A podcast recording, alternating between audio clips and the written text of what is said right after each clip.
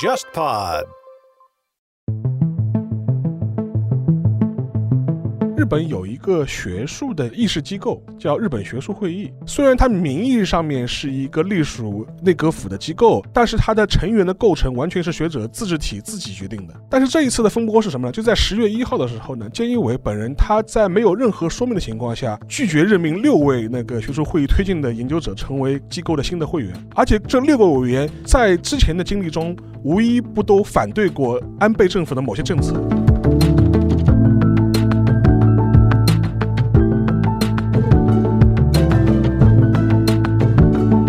话，他全职太太不能说像过去几十年前那么普遍啊，现在还是蛮高的，蛮高的。就有的时候，比如说女大学生到医学院里边学了很多年，N 多年，自己也花了很多钱，然后学校也花很多精力培养你出来了，你到大医院去工作个几年，跟某个男医生结婚了，结婚之后你就从此退出医疗界了。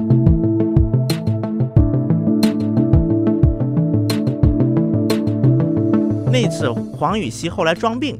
当时有很多女性的成员突然来举牌说：“黄教授，我们等你回来。”甚至有一些女性的癌症患者自愿说：“我去给你捐赠去。”把队排到了黄教授的研究办公室门口。后来，这个被媒体调查下来，这是黄禹锡一手操作，那些成员都是黄禹锡的粉丝俱乐部的人。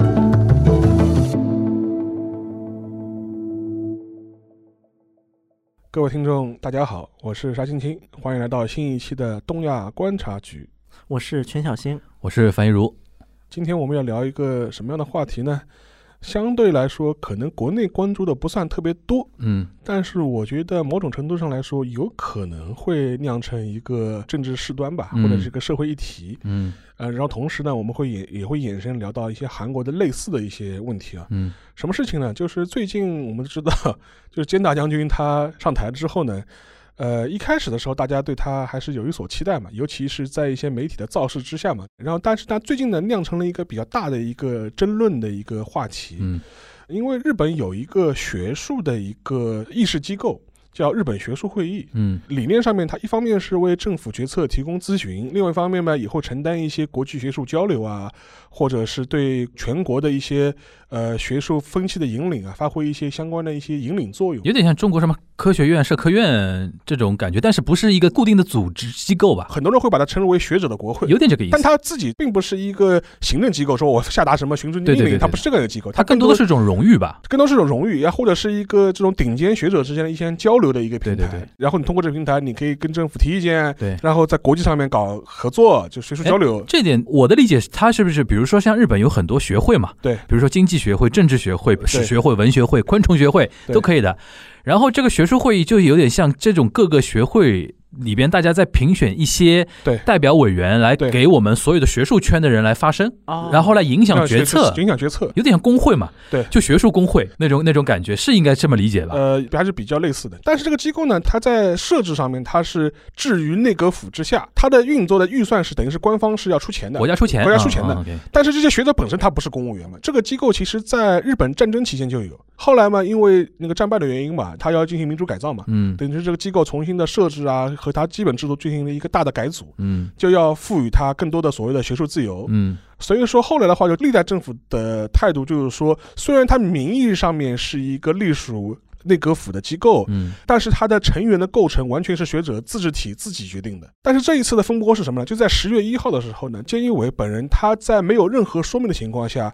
拒绝任命六位那个学术会议推进的研究者成为机构的新的会员，嗯，就没有任何理由的，嗯，而且更让人产生疑窦的是什么呢？这六个委员在之前的经历中。无一不都反对过安倍政府的某些政策，嗯，相对来说立场都是比较左派，或者左派，或者是比较自由派的。对对对，这些学者本身的话，在自己的学术领域都是造诣很高的人，就是你单纯按学术领域去给他评价的话，他们完全是没有任何问题，一等一等，一等一等。然后呢，你的一个拒绝任命的理由又没有给出任何理由。对，当然最后这个事情后来引发了就是日本学界广泛的抗议，抗议狂潮，就觉得你是干涉学术干涉学术自由了嘛？他就很多人认为你涉嫌违反了那个相关的组织法，因因为你一九八三年的时候，那周藤根内阁明显代表日本政府做了一个正式表态了，有个承诺等于等于等于是你现在是要违反吗？还是要发表现在的看法？但是事后菅义伟的很多说法本身又没有做一个很有效的回应。嗯，大致的意思就是说，他是一个领政府公堂的机构，对吧？嗯，那政府当然有权说三道四了，他就是表达这么意思。但我又不会对个别人选的任命表态。嗯，但这个事情其实延烧的还是蛮厉害的，因为最近几次的民调，我看到过上礼拜的民调，就是说是。很多人里面可能还是会表达对菅内阁的期待，但是但凡被问到了这个你是否支持学术会的这种态度是什么，绝大部分人都是反对的。嗯，呃，今天我看到 NHK 新进的一个民调，他那个民调是菅义伟的内阁从他刚成立时候的百分之六十六、六十五跌到了百分之五十五，还算高位吧。但是你要理解啊，就是任何一个新内阁成立都是属于它最高位，然后慢慢慢慢往下等，就是属于这是一个很正常的这样一个趋势。但是这个事情本身是不是会有影响？我觉得也有可能。嗯，因为这个事情的话，导致了很多日本本来对政治不是很关心的一些人。会被这个事情的目光所牵引，嗯，本来完全是一个学术事情，就酿成一个政治事情，而且会还有很多人会觉得你就是一个继承安倍政府的当时的一种政治报复，就是因为这六个学者当时也反对过安倍的一些政策，你就在这个事情上报复他们。我记得朝日新闻连篇累牍啊，对，好不容易抓住一个抓手啊，来搞你这种事情。就石老师，那我想问一下，就比如说。你个人是怎么看这个事情的？你觉得我们不说这个事情对错是非啊，然后评论这个事情，你觉得为什么建议我会做这么一件事情？我有一个比较呃诛心的一个 猜测，他说不定他是希望拿这个事情作为一个契机，然后去激起那个政治上的对立，然后为他的后面的政治选举制造一个左右对立的这样一种氛围。嗯，然后甚至他有可能啊，如果你想的更阴谋论一点，他就觉得。而我就是拿这个事情对你们就是左派开个刀，让我在保守派面前立个威。你觉得他达到效果了吗？现在还很难说。现在给你的感觉，他肯定不会轻易妥协这个事情。做都做了，而且现在语气上面对的也都是比较强硬了嘛。你们叫谁让你们叫叫的越厉害，我打的越狠。对他觉得他这样的话，利于他树立一个很强硬的改革者的风貌嘛。给大家一个比较简单明了理解嘛，你就可以把这事情完全套入半泽直树、菅义伟和他现在的背后的。势力扮演的角色，就那个白井大臣扮演的角色，就是你们这些银行迂腐、不愿意放弃债权、不让我们改革，你们是改革的挡路人，然后把你们全部打成反派。啊，对，同样的道理，现在给你感觉他就是采取类似的策略在做这样的一个。我觉得他初心可能是这么想的，但是实际操作上有一个问题哦，对，就是学术自由这个主题太大，尤其在日本这种政治环境，对。对吧？其实学术自由啊，比如说那种表达的言论自由啊，这种东西，我觉得轻易不要开启战场。对，因为对他来讲反弹也会很大。现在看实际情况来来讲，比如说像学术圈，大家都分左右的。其实有些的确是有有那个右派学者，他哪怕内心支持你，我也说不出口，说我反对学术自由吧。对对。所以说在这件事情上，很多人借题发挥，比如说骂你菅义伟啊，对，很多原来支持你的人也夸不出什么，夸不出什么。我看到有一个非常薄弱的一个理由是，有一个人他说：“你看这被否掉的六个委员里边，除了加藤洋子之外。”其他五个学者都在某一些国际什么学术系统里边查不到这些人的贡献，这种人就是假学者。后来人家说这个系统本身就是一个偏理工类的，就是说那个比如说引论文啊，或者一些那个什么资金的，对对对，然后这种东西，很多文科类的学者，比如说史学家啊，或者说那种经济学家什么的，人家的学术贡献是体现在著作上。对，他说你怎么可以这么来套用呢？我说首先正经的学者。辩护不下去，有一些疯狗嘛就乱咬，乱咬，就导致这个事情就是观感又难看了。但我觉得这一点，头穗安们比头穗文们还聪明一点。头穗安，头穗安什么意思啊？头破是有知识啊！啊，你举例子，学以致用。对，头碎文们的辩护能力是真强，无论做什么事情，他都能找到辩护的点。嗯，有一个让我最荒唐的一个事情啊，当时头碎文们拿出这么一个理论，你看看世宗大王伟大吧，世宗大王都有奴隶呢，嗯，就是为那个尹美香。就慰安妇那个事情，对为慰安妇那个事情辩解嘛。嗯，当然这个无论是头碎文们还是他的反派们，韩国的一个就是支持者的一个政治是越来越极端化了。就包括当年那个李在明因为李在明他有一个自发的一个，就是刚开始他标榜是自发性的啊，一个就支持组织叫做手指革命军，就用手指改变世界，按他们的话说就是，刚开始李在明天天转他们的那个推特，但是到后来李在明公开宣布手指革命军与我无关，就到后来这位李在明自己都抛弃了，所以我觉得刚才听你这么一说，我倒是觉得日本的这些头破安们比头破文们还是有一点理性在的，还会少一点理由。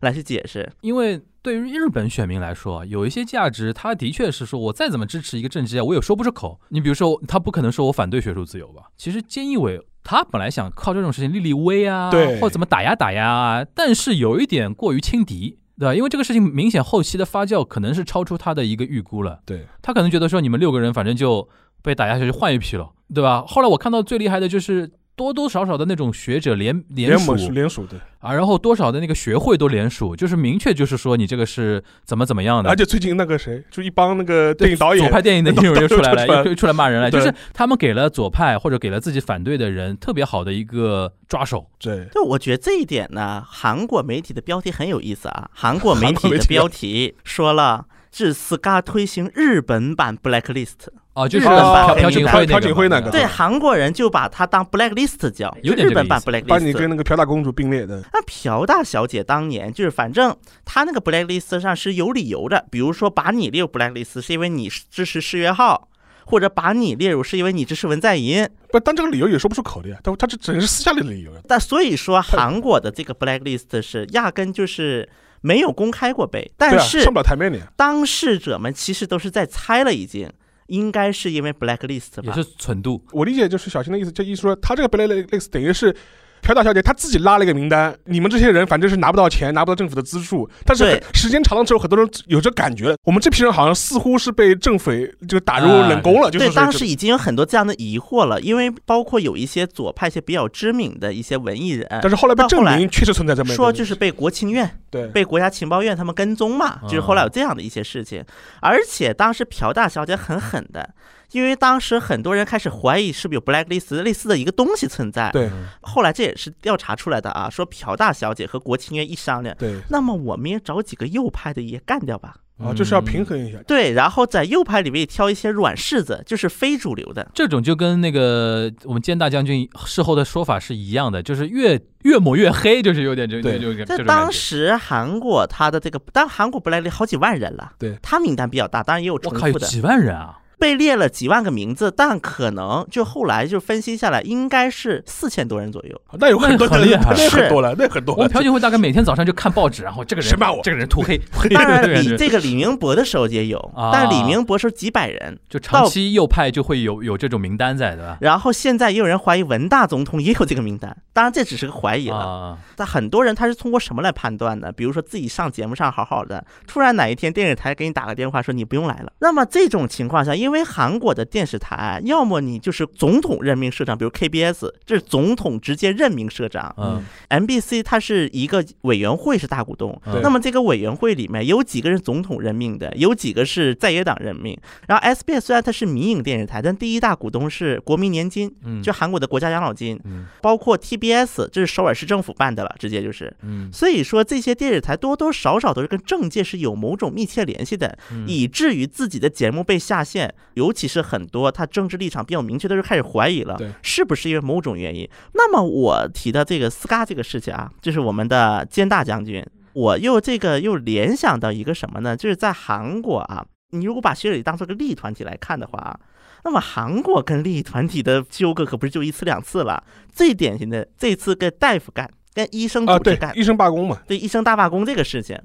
那么医生大罢工这个事情其实起源是很简单的，因为在金大中、金永三这个时期，韩国出现了很多很多地方大学，嗯，只要你有资格，你就可以直接办大学，不用审批。可以这么说啊，目前韩国到现在关了大概三十多所，但即便如此，还剩二百八十多所，对，太多了。那么当时有一所大学在全罗北到南园，叫做西南大学，嗯，那么这个西南大学，它这个老板吧，因为它是私立大学嘛，它这个财团。呢，又是又受贿呀，又就是干了很多肮脏的事情，然后他老板被抓进去了。嗯，抓进去的话，这个大学关门了。但是出现了一个问题，第一个，这是整个南园的唯一一所大学，他还是在全罗道，也就是说执政党的票仓。嗯，第一个问题，第二个问题是，他这个学校是有医科大学的，然后他还有医院。嗯，那么这个医科大学的名额怎么处理？当时本来说的一种说法是要把这个医科大学的名额要分配到其他省份，什么庆尚道啊。那么那全罗道就不干了呀，说你是歧视我们全罗道吗？嗯。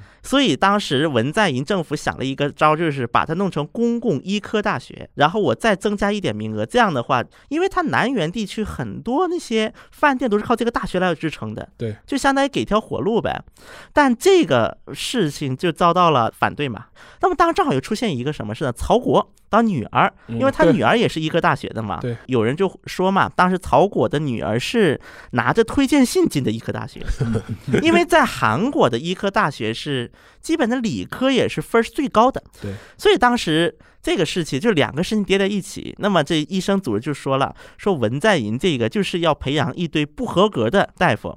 而且因为那个时候正好是韩国防疫的一个比较关键时期嘛，嗯，所以韩国当时很多民众对于医生这个群体的感情还是比较好的，比较友好的、正面的。所以这种情况下呢，医科的学生们就出来了，说我们不能看着这种情况这么持续下去，你不能把我们的这个手术刀交给那种不合格的医生，不是商品，就挂着这种口号，就利益团体化呗。对，然后就开始跟韩国保健福祉部对立嘛，跟政府对立。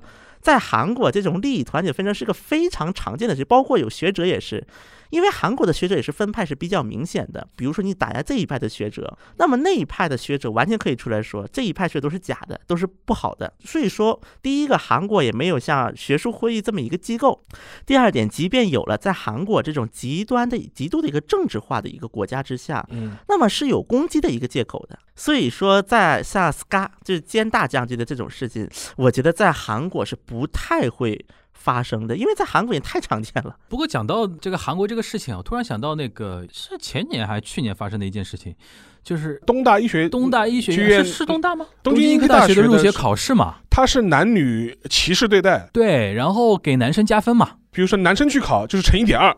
对，女生去考成零点九，然后尤其引起很大的一个讨论嘛。然后当时还采访到上野千鹤子啊，对对对对对。然后当时那个东京医科给的理由就是说，为什么要采取这个方式？他意思就是说，哎呀，女生将来要结婚的，结婚之后就是越结越被骂，就 是他的意思就是说，女生将来很多都会结婚，成为医生成才的率比较低啊。他是说，这结婚之后就基本上不会做动手术了。对对对。所以说我们要培养那个能够一辈子动手术的人，就是。他当时不出来讲还好，好一讲一讲这个事情更扯不清楚了。不过说到这个。我倒是，我当时在留学的时候也有这种感觉，对，因为日本女大是一个非常多的一个存在嘛，对。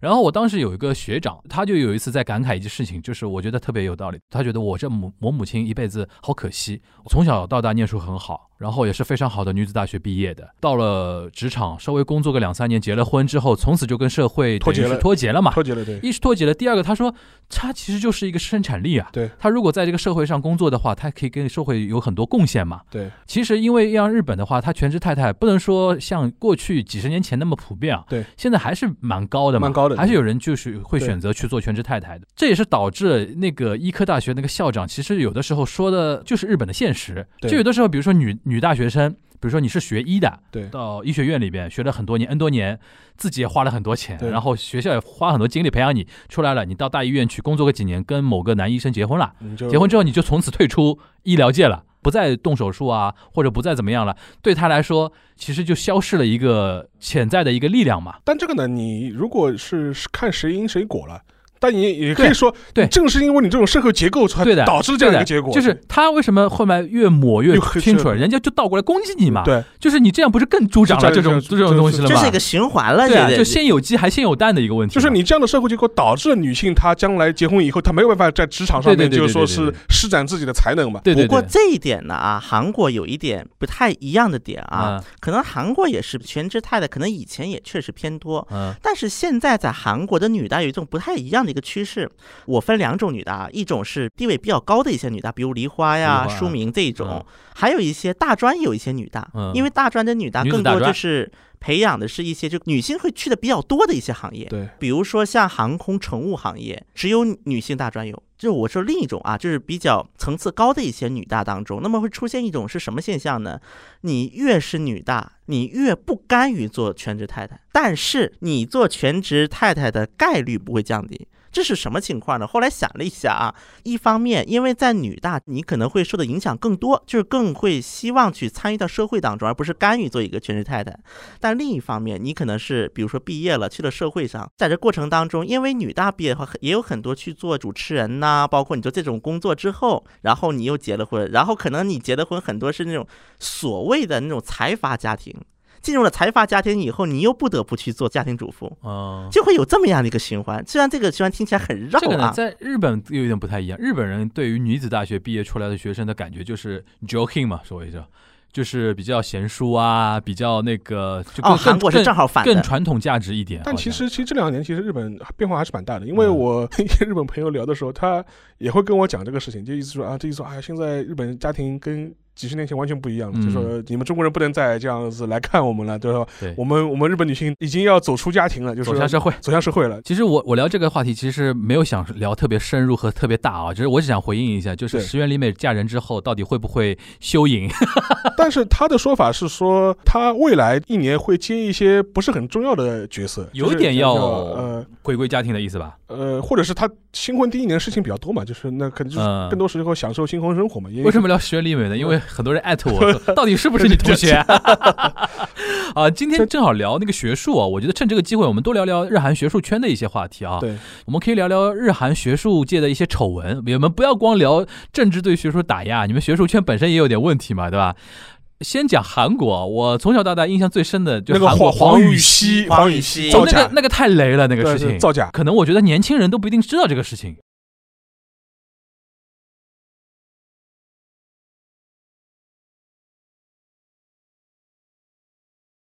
黄禹锡这个人呢，他是相比于他研究啊，其实更擅长于 media play，就是操纵舆论、操纵操纵媒体。那么操纵舆论的几个事情啊，第一个就是当时黄禹锡被韩国那个 MBC 的 PD 手册的一个调查节目被曝光，嗯。然后那个时候，韩国的一个总体的舆论，无论是执政党还是在野党，一致认为是你们 NBC 冤枉我们的黄大教授。就那个时候，舆论已经形成了，对吧？对，就是觉得黄大教授已经进入了一个天堂般的一个地位。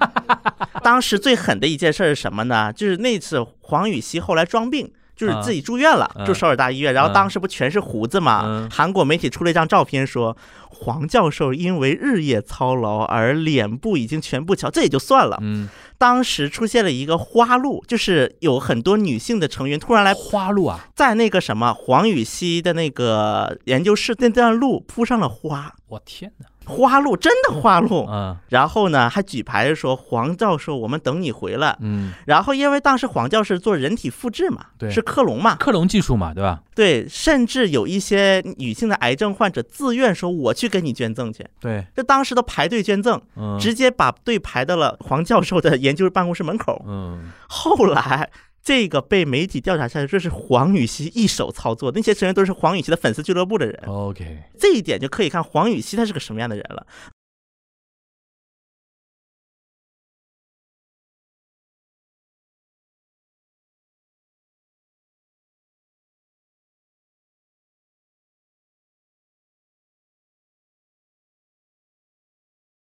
黄禹锡他是一个兽医学教授，他好像说做出了克隆猴，对吧？对他等于是推进了一大步，因为猴是灵长类、灵长类很难的嘛，对吧？他因为后来什么是证明错了嘛？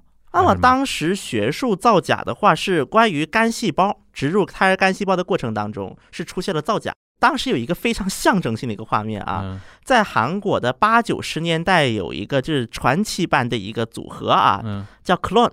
在八九十年代那种舞团啊，然后舞团当时有一个成员叫江原来，嗯，那么江原来后来出车祸腿断了，嗯，他后来自己研究嘛，就研究那个轮椅舞，就在轮椅上那种跳舞，嗯，然后呢，黄禹锡呢就到那个舞台中央，突然就说，原来呀，我能够让你站起来，你相信我吗？当时很多看完第一感觉神。神就神在跟人在说我会拯救你，但很多人理想这个场面，学术界已经觉得有点问题了。嗯，那么这个问题出在哪儿呢？第一个就是当时韩国已经是上下沸腾、浮躁了。接下来就是诺贝尔了呀，对对吧？当时就是有好像有这种这种感觉嘛。无论是执政党还是在野党，一致都说，以后给黄教授提供那个研究补贴，不要发票了，他要多少我就给多少，他是国家的英雄，就已经到这个地步了。当然把黄禹锡当成神了嘛？但是很当时，就比如说有些教授问他要研究成果，说媒体上都有，你来问我研究成果干嘛？后来就是因为他被揭发，就是在。科学杂志上的所有的所有的研究成果均为造假。对，这当时翻车翻的蛮厉害的，一个人可以这样一百八十度。对，而且韩国人很激烈的，一开始捧到天上，哎，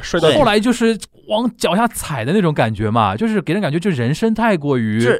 激烈了，这有点像什么呢？我被背叛了啊！我相信你相信那么狠，然后你把我背叛了，现在你要威胁到我的名声了。好了，我就使劲踩你。那么这一点呢，当时对于黄禹锡的追捧可不是一个党派的事情，是全国追全国上下嘛。当时因为金大中他有小儿麻痹。啊，金大中腿是瘸的，他们在期待他给他那个吗？哎呦，去见金大中时也说这话了。哦，他自己都敢讲啊！啊，我妈这个当时就是最有鼎盛时期，黄禹锡写了一本书，嗯，科学有没有国界？但科学家有国界。哎，这个话好熟悉啊。所以说后来这个被曝光之后，刚开始是 NBC 先被骂，嗯，后来 NBC 被迫嘛又道歉啊，然后道歉完了呢，又在自己的新闻里面把自己的节目给骂了就是 NBC 一开始是有质疑的。对，然后后来突然就是舆论急转直下，以至于到现在为止，在韩国生物界可以说留了个遗产，应该叫做，因为当时就黄禹锡这个事情，导致说在国际的那个生物界当中，韩国的名声一落之下一段时间，是，以至于到现在。韩国就是生物界的这种大学生，第一节课就是培训什么呢？教你怎么写规范操作的。对，因为这个就是当时黄禹锡可以说是留下了这个遗产。当然，现在黄禹锡还在蹦的。这个事情古早到什么程度呢？我记得那个时候首尔还叫汉城。汉城，汉城。对对。然后过了十几年嘛，日本日本出一个差不多的，差不多的，应该以我来说比较好吧？为什么呢？他是你校友。就是二零一三年、二零一四年的时候，当时有一个非常年轻的一个。跟我同龄的一个女科学家小宝方晴子，然后她是理化学研究所，就等于是日本最好的一个理研。理研一个一个研究机构，是我们早稻田学部理工学部毕业的。然后她号称她自己能够完全复原那个干细胞。她这个呢是要结合前面几年的那个山中生迷，山中生迷得奖二零一二年那个山中生迷拿了诺贝尔生物学奖，他的一个一个贡献就是 iPS 细胞嘛。对，然后小宝方晴子呢，她就说我在 iPS 细胞技术的基础上研发出了万能细胞，叫 STAP 细胞。然后它这个应用场景就非常广泛了，就任何人的任何器官都能通过这个细胞去培养复制。对对。后来等于是爆出来是实验造假嘛。然后是因为他这个论文好像是在也是在科学上爆出来的嘛。他最早是在 Nature 上，就是 Science 啊 Nature 的发。对对对。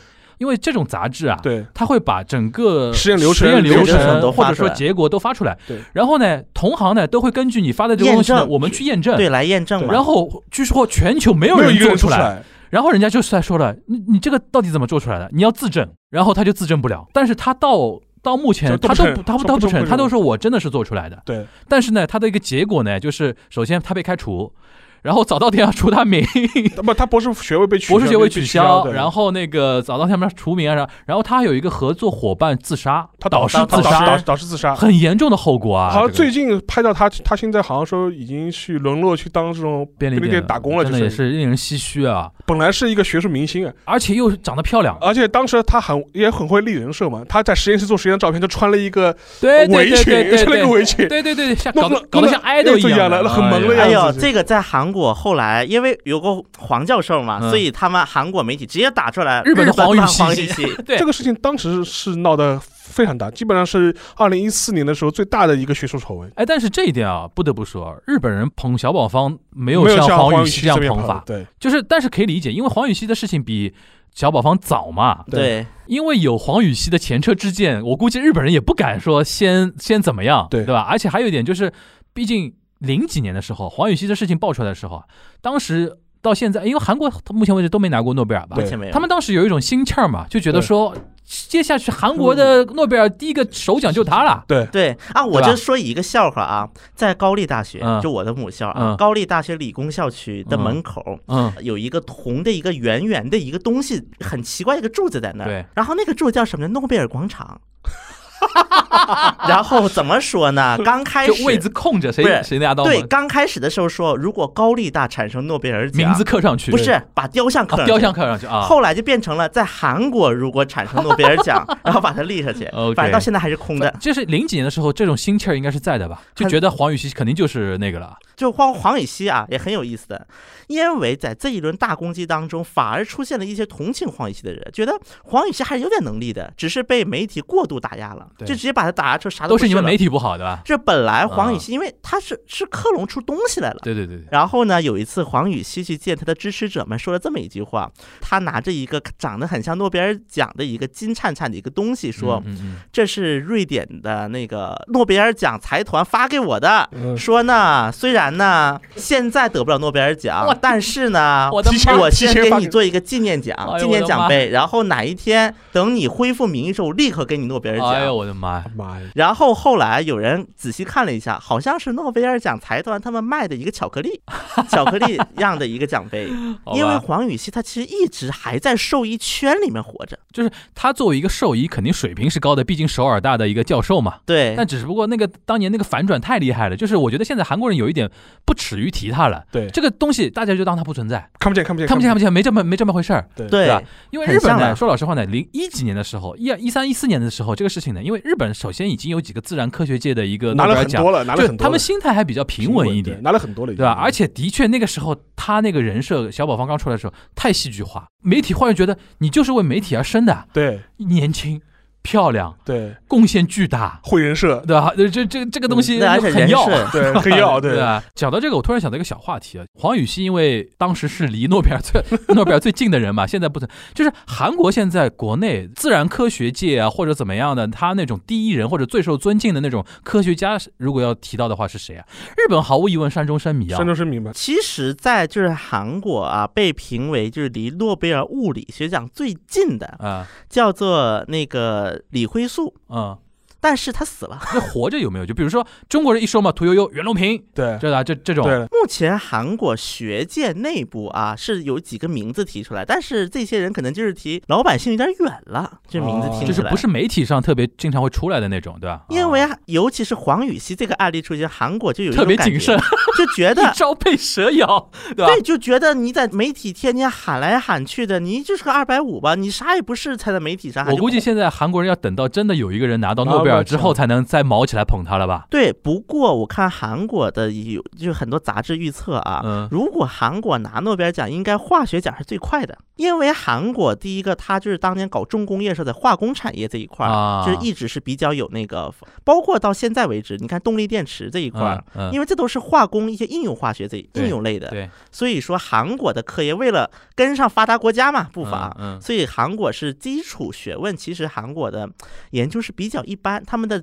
主要的力量都投入在应用科学上，不是？而且你要这样想，他现在发的诺贝尔奖是发给二十年前、三十年前的啊，对。所以说，我们中国人民心心态也要比较平的。你虽然你现在看好日本人拿了很多那个诺贝尔奖，就是自然科学这方面。那更多是奖励日本二三十年前的自然科学的成就，对，不代表他现在的科研实力。你像我记得前两年拿的一个，他拿一个化学奖，还是在奖励 LED 那个技术的一个源头的一个东西，对吧？然后前两天不是诺贝尔又颁那个近一年的物理学奖嘛？对。然后颁给那个什么黑洞理论，然后有人就评论说他还活着，就是说加斯三角的那个霍金，对，如果活着的话，今年搞不好他也能分到一杯羹。就是他死的早，因为诺贝尔是一定颁给活活着的人的嘛，对对吧？最后回到我们一个画图的原体嘛，因为。我最近看到一个今天刚刚的新闻，我觉得大家可以留意一下，就是官方长官加登胜信嘛，就原来的后老省长官，他现在在学术发布会上就发表了个最新的言论，就大致意思就是说，菅义伟本人并没有看到一百零五个推荐名单的详细的名单，他只是。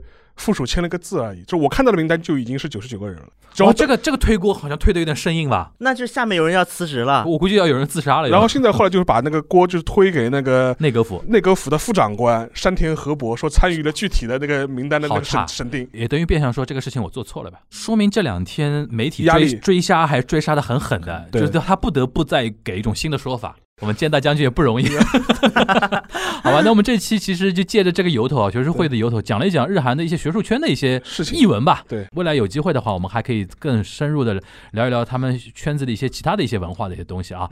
那我们进入到这一期的那个 Q A 啊，今天 Q A 也比较轻松啊，聊日韩不同的洗浴文化，因为那个有一部很有名的韩国电视剧《早谈家的男人们》，然后呢。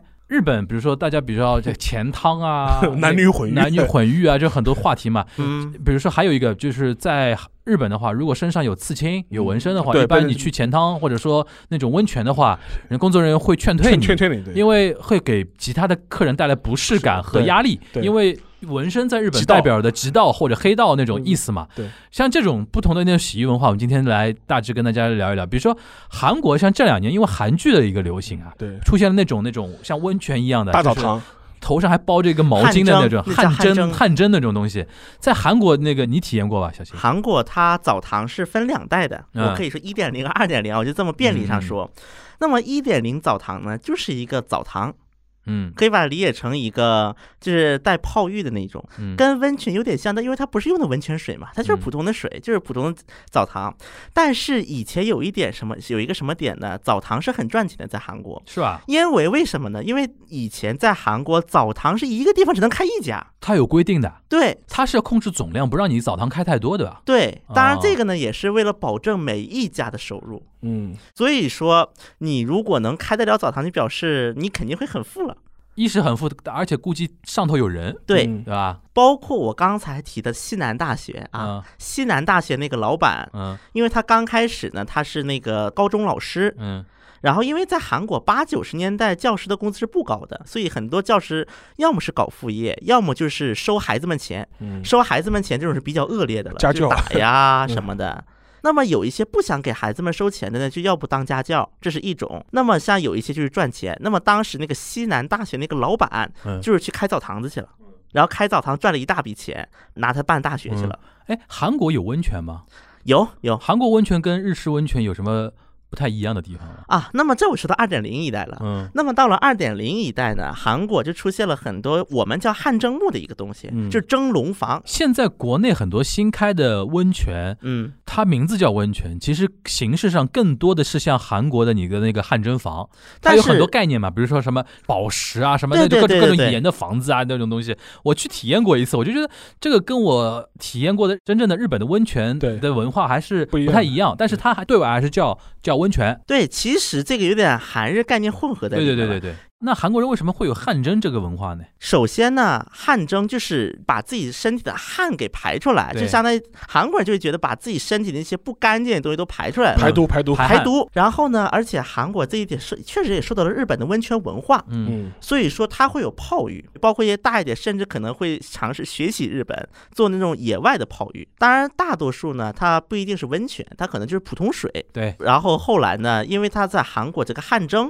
它是除了蒸的地方、洗澡地方之外，还有有那个休息区嘛？对对对对对。那么其实后来出现的很多，包括上海这个大江户这种，是在把这个休息区给继续进行了扩张。对。但是传统意义上的休息区嘛，就是可能有几台电视，有一些电脑，然后有个大厅，对，然后有可能有吃的东西，餐饮对。那么在韩国的就是餐饮，就是有一个规律，就比如说你去汗蒸，当然现在是中国人喜欢做啊，包个头头巾，头巾。两个揪揪的，对，然后呢拿一个那个米米汤。对，然后呢，再用那个汗蒸的那个热来蒸的那个鸡蛋，嗯，然后呢，这么一起吃，嗯，当然现在如果你去汗蒸看这么吃，基本都是中国人，想个病。疫情之前啊，疫情之前。受那种电视剧的影响嘛，是，其实你现在去反而是很多中国人在这么做，嗯，但但我先还是要讲一点啊，就是说。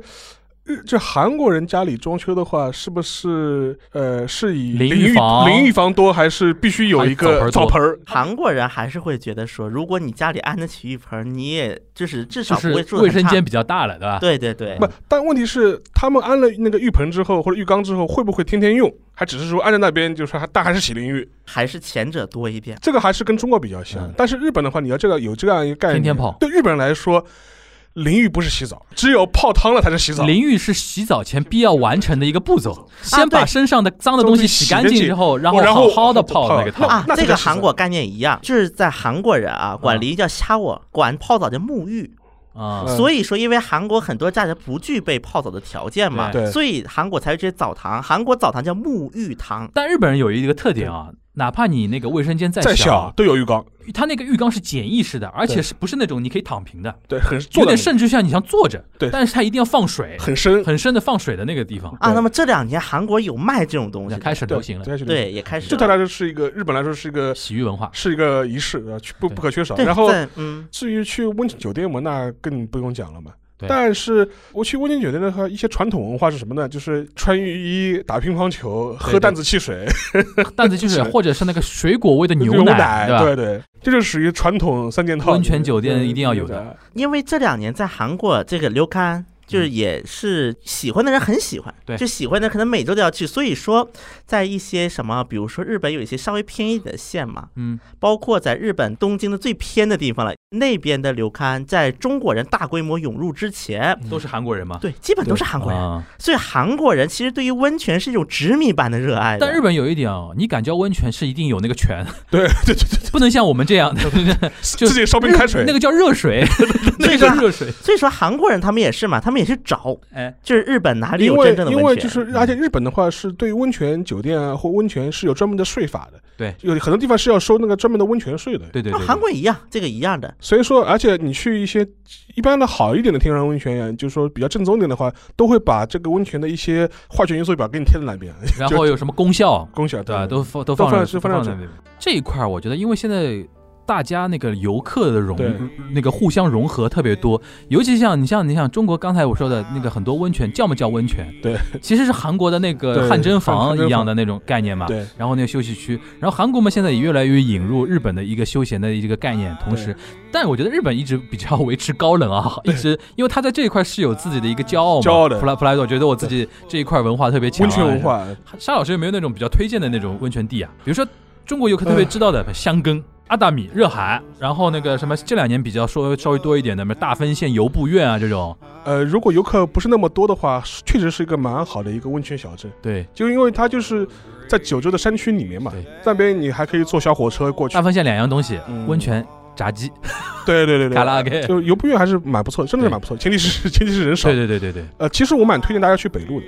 北路啊，能登半岛那边就是人更少了，人更少。对，还有个地方其实还也还可以的，就是在那个祈福，就是那个什么那个塔克亚妈，就是那个高山那边，就是高山这个附近其实也有很多小的这种温泉，嗯，可以住的。日本快要开放中国游客的签证了，大家如果不怕新冠的话，可以去，可以拼死去那里泡温泉。我觉得怕新冠是一方面，二十八天隔离大大套餐，都来回隔离的，还是还是有闲人的，好吧？那我们那个，其实我觉得洗浴文化，包括那种休闲文化，我们以后有机会还可以找到新的点单独聊啊。这这个我觉得相信可能喜欢听的人也更多一点。就下次推荐的那个温泉目的地，我们可以详细讲啊。对，详细讲，对，真的可以详细讲。下次我们聊一期旅游推荐地，日韩的，日韩就是说小众私家旅游，对。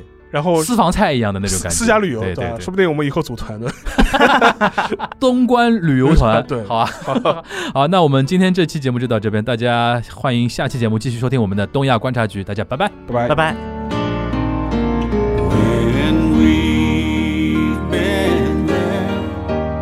saved a wretch like